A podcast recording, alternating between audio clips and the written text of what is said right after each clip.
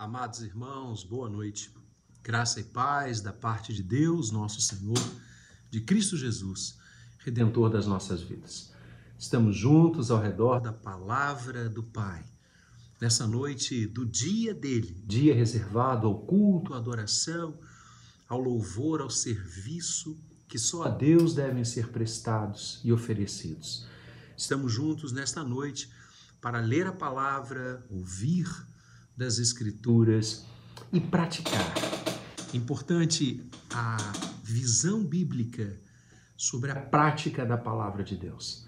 Nos reunimos para aprender, saímos para praticar. No dia a dia, nas várias áreas em que nós atuamos, nas várias frentes em que estamos, precisamos praticar aquilo que aprendemos. É assim que as Escrituras nos falam claramente da prática do cristão na sociedade. De forma muito especial, nesta noite eu quero pensar com você e refletir com você, meu irmão, minha irmã, acerca da família. Estamos no mês de maio, o mês da família. O mês que tradicionalmente em nossas igrejas refletimos, pensamos e celebramos a bênção de sermos família bendita do Senhor.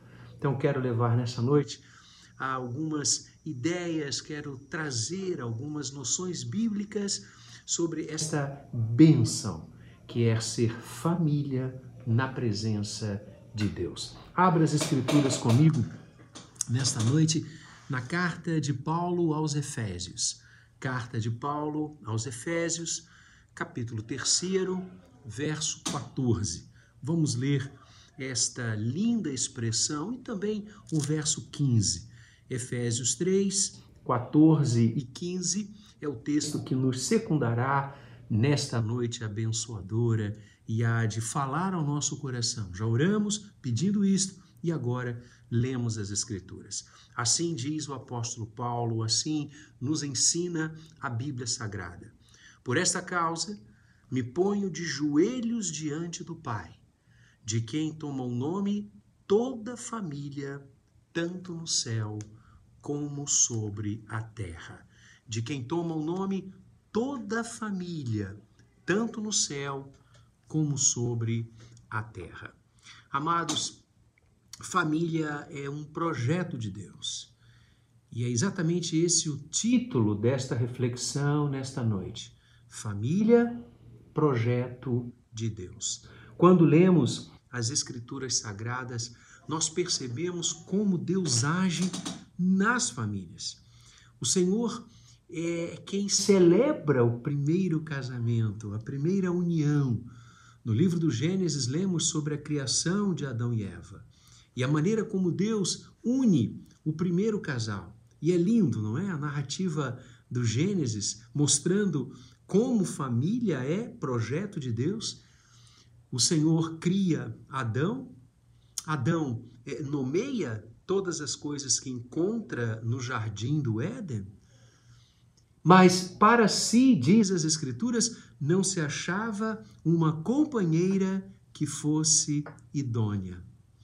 E ele estava só. E o comentário do coração de Deus nas pessoas da Trindade é maravilhoso. Não é bom que o homem esteja só. Far-lhe-ei uma auxiliadora que lhe seja idônea. Alguém para andar ao seu lado, alguém para os dois avançarem, conquistarem, sejam fecundos, povoem a terra, arem o campo, sintam o cheiro das flores, a beleza da criação não, o que eu fiz é como se Deus estivesse dizendo: é tão bonito que eu não quero que o homem esteja só. Eu não quero que o homem caminhe sozinho em tristeza. E Deus faz cair sobre Adão pesado sono, me retira uma costela, e as Escrituras dizem que desta costela Deus molda a mulher. E quando Adão desperta, ele diz, ao ver Eva, ao ser presenteado com Eva por Deus. Adão diz: Essa, afinal, é osso dos meus ossos, carne da minha carne. Essa é a visão. Deus age na família. Desde o Gênesis é o Senhor quem promove o encontro amoroso, especial entre o homem e a mulher.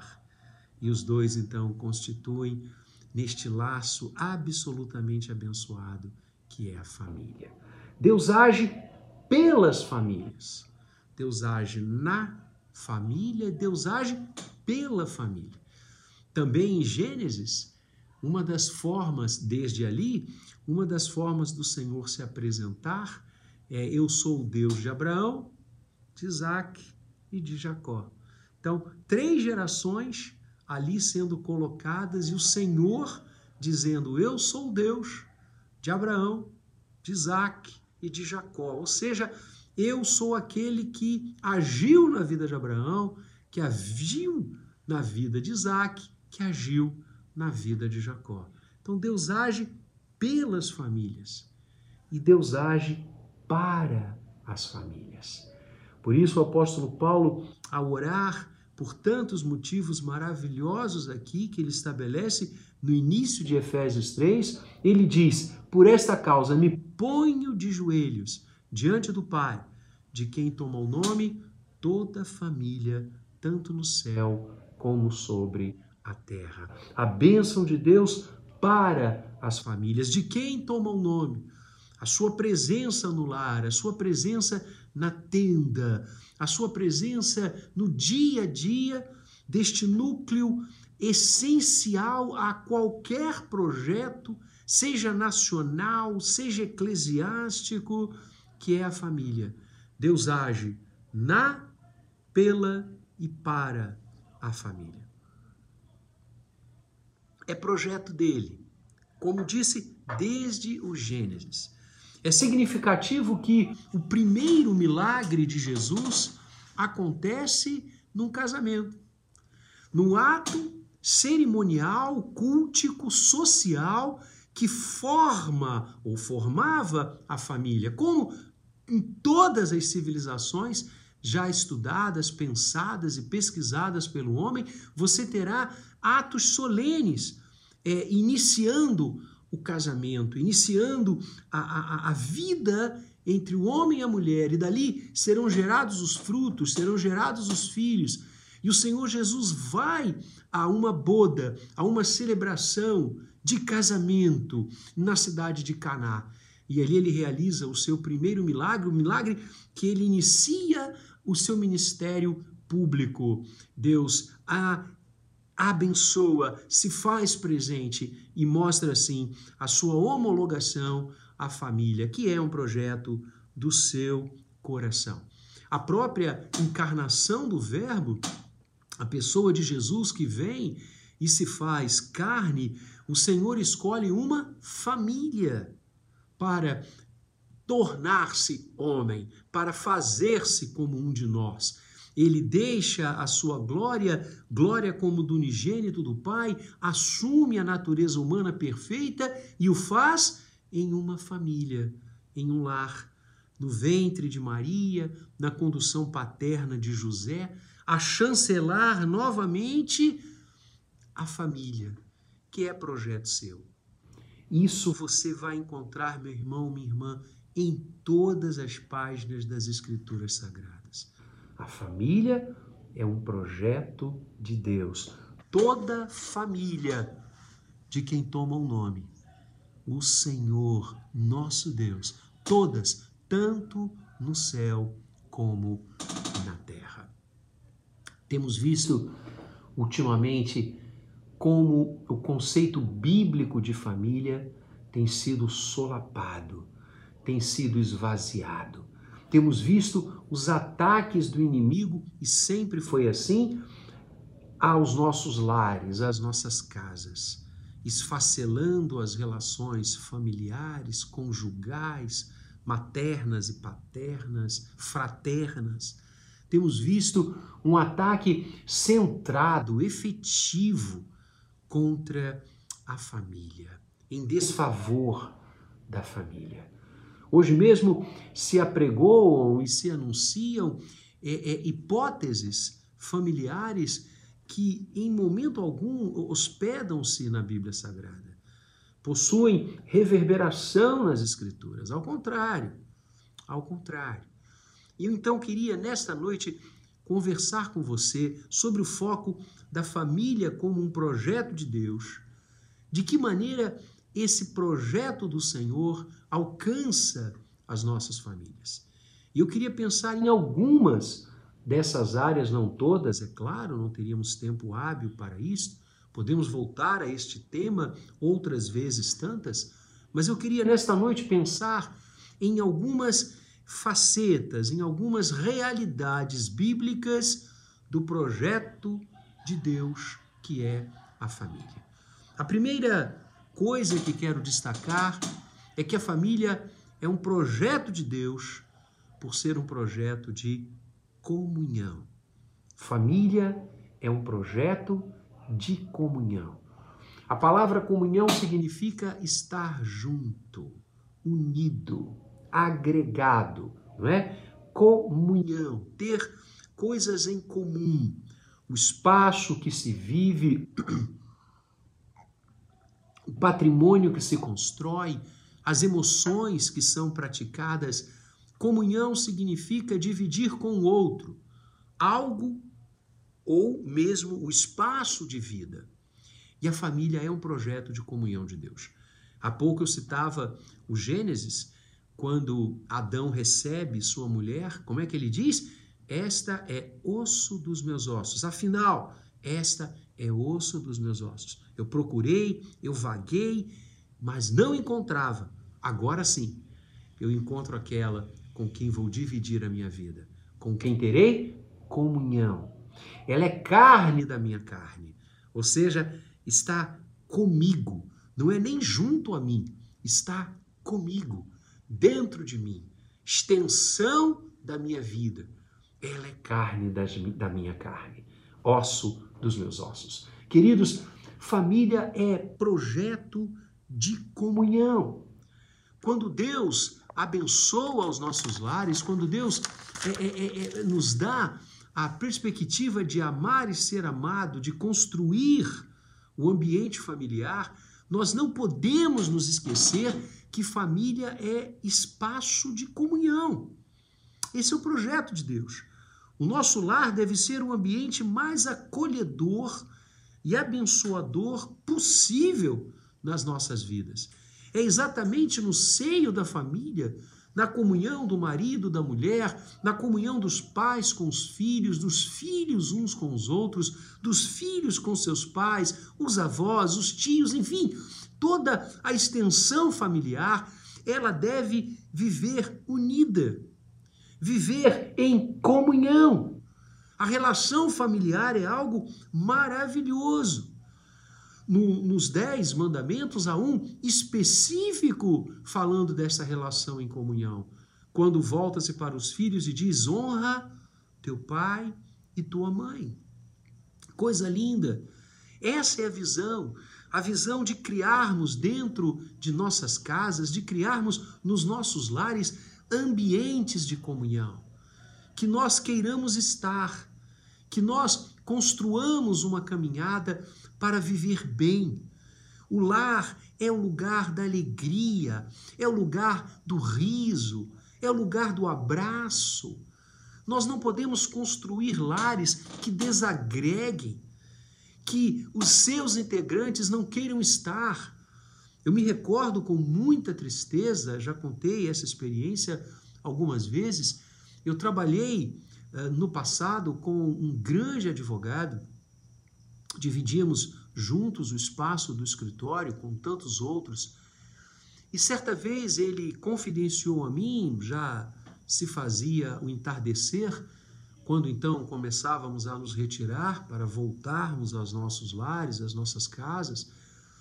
E uma vez ele entrou na minha sala, sentou-se comigo à mesa, conversando, e ele disse: Sabe, Vladimir, eu, eu quando vai chegando a hora de retornar para casa vai me dando uma tristeza, porque eu não gosto de voltar para casa. Então vejam que sofrimento aquela pessoa, aquele jovem possuía. O seu lar não era um lugar de comunhão, era um lugar de briga, um lugar de tristeza. E ele disse para mim, ali emocionado, que ele pedia a Deus que Deus separasse uma esposa para ele, porque ele queria, tinha como projeto construir um lar muito diferente daquele onde ele vivia. Nós temos recebido tantas notícias de violência dentro dos lares, de abusos sexuais dentro dos lares. Gente, isso nos estarrece, porque família é projeto de Deus. E o lar tem de espelhar a comunhão que o Senhor estabeleceu para cada um de nós. Como é bom e agradável viverem unidos os irmãos, como é bom e agradável viverem unidos os familiares. Sim, família é projeto de Deus, projeto de comunhão. Construa no seu lar um ambiente acolhedor, abençoador, onde os seus familiares queiram estar, desejem estar e façam questão de estar. Projeto de comunhão. Agora, como construir essa comunhão? E aí eu penso na segunda matiz da família como projeto de Deus. Porque este de quem toda família toma o nome, que quer que os nossos lares sejam projetos de comunhão, também estabeleceu que os nossos lares sejam projetos de diálogo. Comunhão e diálogo. Diálogo significa falar através da palavra, diálogos, através da palavra, se fazer entender e ouvir o outro. Construir diálogos significa ouvir e ser ouvido. Significa expressar o sentimento e acolher o sentimento do outro. Os nossos lares precisam ser espaços de diálogos, espaços onde possamos falar o que estamos sentindo, expressar o que estamos sentindo e, ao mesmo tempo, ouvir o que a nossa esposa, os nossos filhos, os nossos netos estão a nos dizer. E é muito linda aquela expressão correta que diz que o Senhor nos fez com uma boca e dois ouvidos, exatamente sinalizando que a gente precisa ouvir muito mais do que falamos. Precisamos ouvir os nossos familiares. Você sabe o que sua esposa está vivendo, passando, enfrentando. Você sabe, minha irmã, o que o seu marido está vivendo, passando, enfrentando. O lar de vocês é um lugar onde vocês dialogam, onde vocês conversam, ou aonde o som da televisão e do computador é a única coisa ouvida, ou o som dos áudios do WhatsApp. Precisamos dialogar, precisamos conversar, precisamos ouvir. Pais, temos ouvido os nossos filhos, temos dialogado com eles, temos é, é, é, é, aberto espaços, caminhos para que eles conversem, falem e se abram conosco. Nossos lares têm sido espaços de diálogos. Temos conversado com nossos irmãos. Eu me lembro uma época que cuidei de alguns inventários como advogado e eu ficava perplexo de ver irmãos e irmãs que não se falavam, pelo contrário, que urdiam é, tramas, armadilhas contra os seus irmãos, uns, uns contra os outros, lutando pelos bens deixados por seus pais, que muitas vezes levaram a vida para adquirir aquele patrimônio e agora não mais presentes, deixando o patrimônio para os filhos que geraram, esse patrimônio é motivo de discussão, de briga, de cisão, de ódios.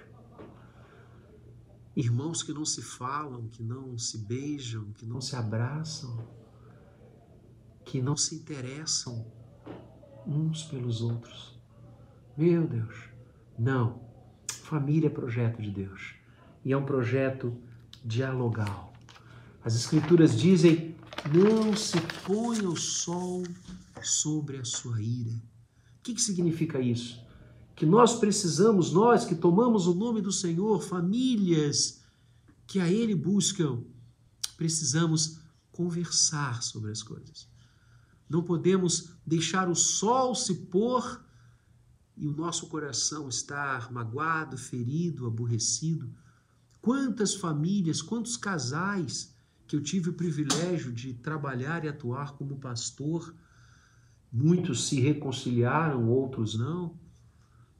Que quando nós começávamos a conversar e a perguntar, mas o que aconteceu, eh, de onde essa ruptura entre vocês eh, começou a acontecer, como foi isso, eles não conseguiam expressar. Ou seja, certamente foram pequenas coisas que, ao invés de serem cuidadas, trabalhadas e dialogadas, foram crescendo ao longo do tempo. E aquilo que era uma pequena raiz de amargura, e as Escrituras Sagradas dizem que não podemos deixar as raízes de amargura crescer no nosso coração, se transformaram em verdadeiras florestas florestas abissais, onde um e o outro agora encontram-se separados. E o lar deixa ser um lugar de comunhão e passa a ser um lugar de briga, de contendas, de disputas. Não. Família é projeto de Deus. E o diálogo é um projeto do Senhor. O Senhor fala ao nosso coração o tempo inteiro. Eu estou lendo um livro agora de Francis Schaeffer que diz exatamente isso. Deus existe e ele não está em silêncio. Deus está e ele fala aos nossos corações. Os casais precisam conversar entre si, os pais e filhos precisam conversar entre si. Vamos desligar os celulares, vamos desligar os computadores, vamos desligar a televisão e vamos conversar, vamos rir juntos, vamos bater papo, vamos falar como é que foi o nosso dia, Vamos orar juntos, que é a maior fala, o maior diálogo que nós podemos ter. Família é projeto de Deus. Projeto de comunhão, projeto de diálogo. Terceiro lugar, eu quero dizer a você com todas as convicções do meu coração que sobre essas famílias que se colocam de joelhos diante de Deus, o projeto dele para nós é um projeto também de perdão. O lar, projeto de Deus para gerar comunhão, estarmos juntos. Lar, projeto de diálogo, precisamos nos ouvir, precisamos nos entender. E projeto de perdão. É impossível construir comunhão e construir diálogo se não estivermos prontos a perdoar os nossos familiares, perdoar o nosso cônjuge, perdoar os nossos filhos, filhos perdoar os pais. Há um lar que não tem esse projeto de perdão recíproco e permanente é um lar fadado a esfarelar-se. É um lar fadado a construir muros e abismos e não pontes de comunhão e vida alegre. Precisamos exercer o perdão. A palavra de Deus diz que nós devemos perdoar uns aos outros, assim como Cristo nos perdoou. E por que esta área do perdão é tão sensível? Porque nós muitas vezes agimos como não queremos. O próprio apóstolo Paulo, que escreveu o texto que subsidia a nossa mensagem nesta noite, Ele disse: Miserável homem que sou, o bem que eu quero fazer não faço, e o mal que eu não quero, esse eu realizo.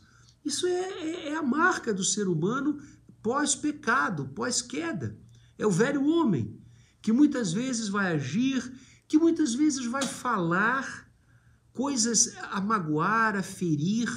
Quantas vezes nós magoamos a nossa esposa, magoamos o nosso cônjuge com uma palavra dura, uma palavra descabida? Quantas vezes nós magoamos os nossos filhos que vêm até nós com coração pulsante, amoroso e chegamos em casa tão entristecidos, tão abalados pelos problemas do dia a dia, que refutamos aquele carinho, muitas vezes, aquele abraço gostoso, e é um louco quem faz isso, mas muitas vezes isso acontece. E frustramos, magoamos, ferimos. Muitas vezes são comentários fora de hora. A palavra diz que, como maçãs de ouro em salvas de prata, Assim é a palavra dita a seu tempo. Então, pegando esse versículo bíblico, podemos afirmar que frutas podres, carne podre, alimentos podres, putrefados, que cheiram mal, é a palavra dita no tempo e no momento errado. E a gente faz isso o tempo todo. Por isso, precisamos ter um coração perdoador. O lar precisa estar envolvido no ambiente de perdão. Nós lemos nas Escrituras Sagradas tantos exemplos de famílias que viviam situações de ruptura, irmãos que não se falavam, que perseguiam-se uns aos outros, e Deus derramou perdão sobre eles. Lembra de José? José foi vendido pelos seus irmãos, José foi entregue a uma caravana qualquer para que o levasse para longe dali, movidos pela inveja, movidos pelo mal no coração. Aqueles irmãos intentaram mal contra José. Mas Deus, na sua providência, levou José a ser o número dois do Egito. E quando José reencontra os seus irmãos, e eles não podiam nem imaginar que era José, aquela autoridade constituída, aquele homem que tinha regência do Egito, a maior nação do crescente fértil, que só perdia em autoridade com o próprio Faraó, quando eles percebem que é José, eles se quedam. E José lindamente diz: Não temam, eu não vou fazer mal a vocês, porque o mal que vocês intentaram contra mim, Deus transformou em bem. José está dizendo: Eu perdoo a cada um de vocês. Queridos, lar é projeto de Deus e tem de ser projeto de comunhão, projeto de diálogo e projeto de perdão. Nós precisamos estar com o coração, insisto, pronto a perdoar, pronto a estender a mão, pronto a abraçar, pronto para pedir perdão reconhecer que falhamos, reconhecer que erramos, reconhecer que agimos e procedemos mal. E dizer para nossa esposa, dizer para o marido, dizer para os filhos, para os pais: perdão, me ajuda a não fazer isso mais, me ajuda a caminhar de uma maneira bonita, gerar comunhão dentro de casa e não rupturas. Precisamos ter esse projeto de perdão de Deus que nos deu o exemplo maior na cruz, em Cristo Jesus. Quando pecadores, ele morreu por nós, perdoando-nos de uma vez para sempre.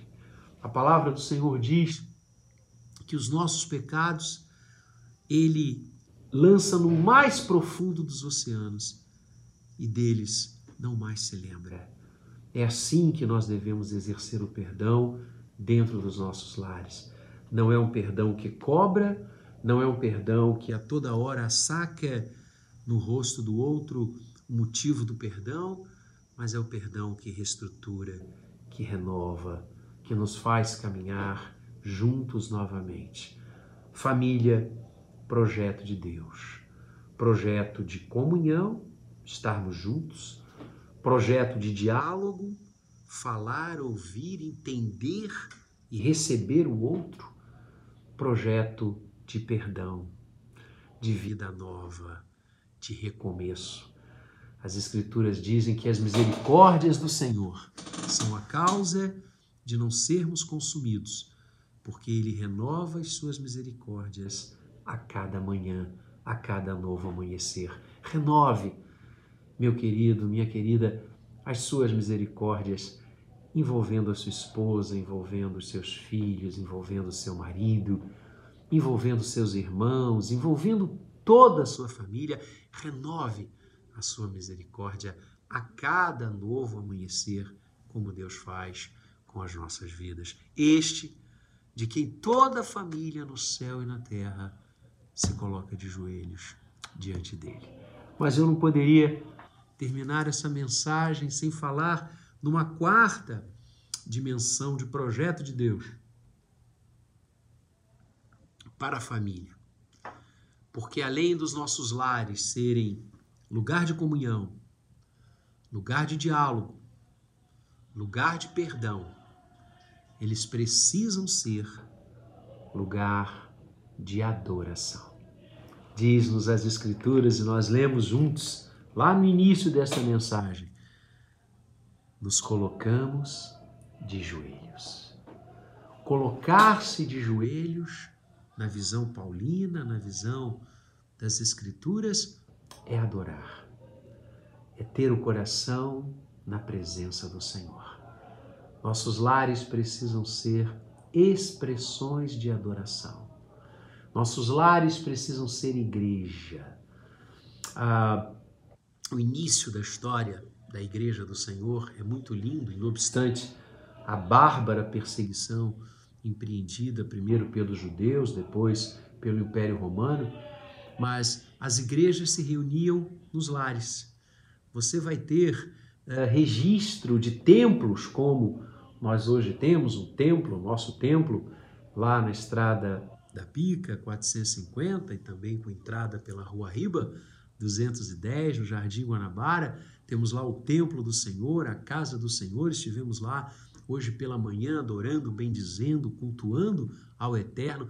Você lerá sobre é, é, é, é templos ah, lá do segundo século em diante. A igreja, na sua origem, durante todo o livro de Atos, que abarca o primeiro século, a igreja se reunia nos lares. Em várias epístolas de Paulo, ele escreve, Pedro, dizendo: a igreja que encontra-se na sua casa. Oh, coisa linda! A igreja que se reúne na sua casa. É assim que os nossos lares são vistos pelos nossos vizinhos, pelos nossos próprios familiares, como lugar de adoração, como lugar em que nos colocamos de joelhos diante daquele a quem tomamos o nome, no céu e na terra. Nossos lares são igrejas. Que lugar tem sido o nosso lar? Que conjunção temos construído na nossa família, no lugar da habitação da nossa família? Temos orado juntos, como família? Temos cantado juntos, como família? Neste momento de pandemia, nós acompanhamos os cultos, os momentos de adoração, as reuniões em nossas casas. Isto nos uniu de uma forma muito interessante e maravilhosa.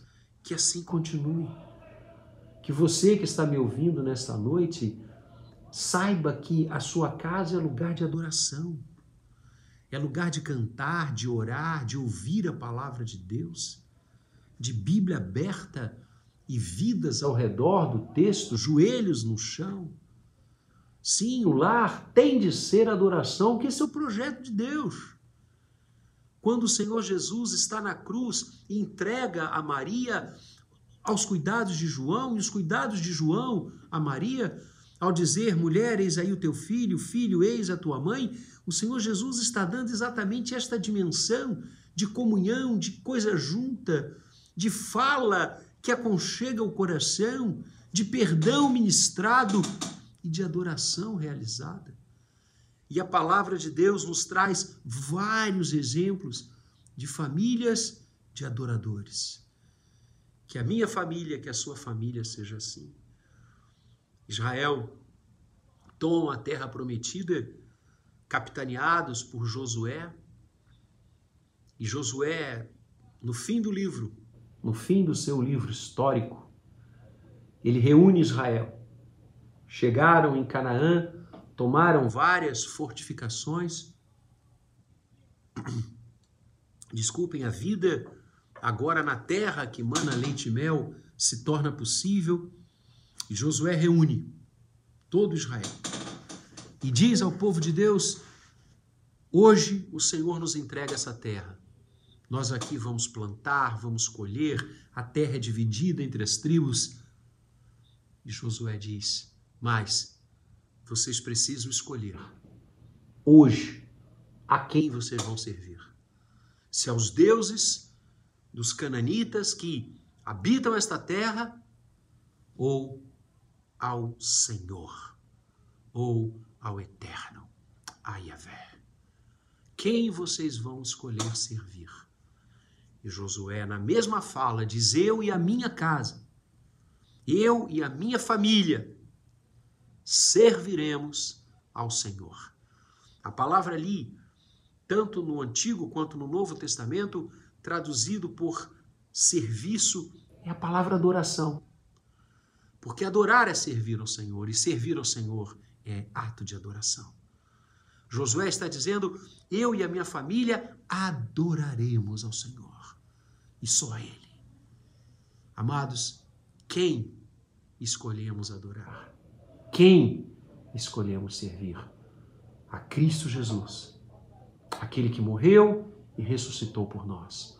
Façamos de nossos lares lugar de adoração. E eu quero terminar lembrando que quando o lar é lugar de adoração, acontece o que Paulo disse quando estava preso em Filipos.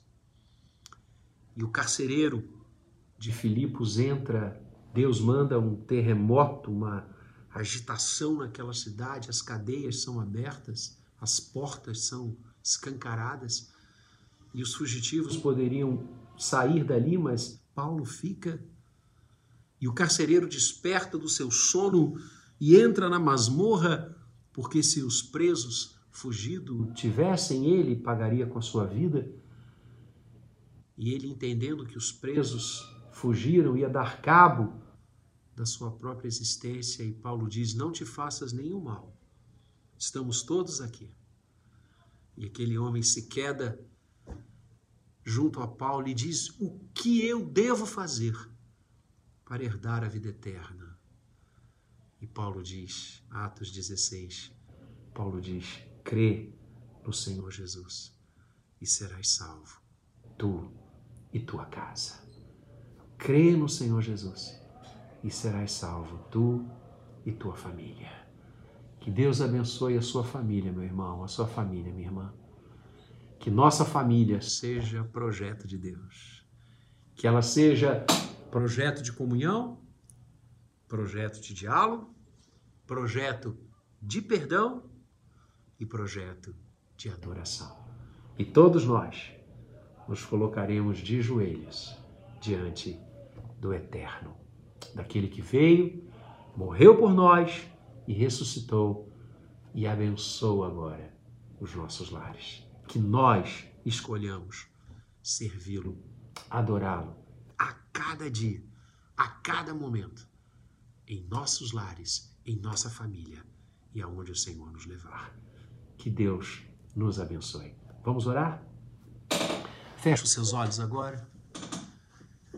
E nós vamos tirar um momento breve, rápido, para orar por nossas famílias. Você Aceita agora comigo orar pela sua família, interceder diante de Deus pela sua casa, pelo seu esposo, esposa, filhos, netos, irmãos, tios, avós. Você una, una-se agora a mim.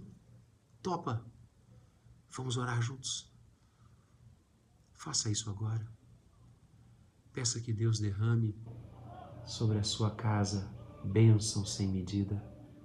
Coloque-se agora de joelhos diante dele, espiritualmente, se quebrante perante o Senhor, a quem tomamos o nome e nos curvamos ante a sua majestade. E peça que Deus faça de seu lar um projeto dele, porque família é projeto de Deus. Peça para Deus fazer do seu lar um lugar de comunhão, de alegria, de riso, de abraço, de gente que chegue é bem chegada, de coração que chegue é bem-vindo. Peça para Deus fazer de seu lar um lugar onde as pessoas podem ser ouvidas. Ouça os seus familiares, escute o que eles estão dizendo, interesse-se por eles Peça agora em oração para Deus fazer de sua casa um lugar de perdão. A começar de você, meu irmão, minha irmã, a começar de mim. Que estejamos com os braços estendidos na direção dos nossos familiares, acolhendo, abraçando, perdoando. Peça para Deus fazer de seu lar igreja, altar de honra para Ele. Vamos orar. Pai amado, Abençoa a vida de cada um que está agora aqui conectado a nós, unidos pelos laços não da internet, mas do Calvário e do túmulo vazio. Abençoa as nossas famílias, Senhor. Abençoa os nossos lares. Derrama a porção dobrada, derrama da tua unção. Fala aos nossos corações, Senhor. Nós consagramos agora o nosso lar em tuas mãos. E falamos como o teu servo no passado, eu e minha casa serviremos a ti. Queremos servir ao Senhor cada vez mais. Toma neste mês de maio, mês da família, os nossos lares em tuas mãos e diariamente nos conduza e nos abençoe. Tomamos o teu nome, nos ajoelhamos diante de ti, como teu servo nos ensinou a fazer no passado e estendemos os nossos corações ao Senhor, rogando a tua bênção sobre as nossas famílias, para a glória e no nome querido de Jesus. Amém, Senhor. Amém. Deus abençoe a sua vida ricamente. Família, projeto de Deus.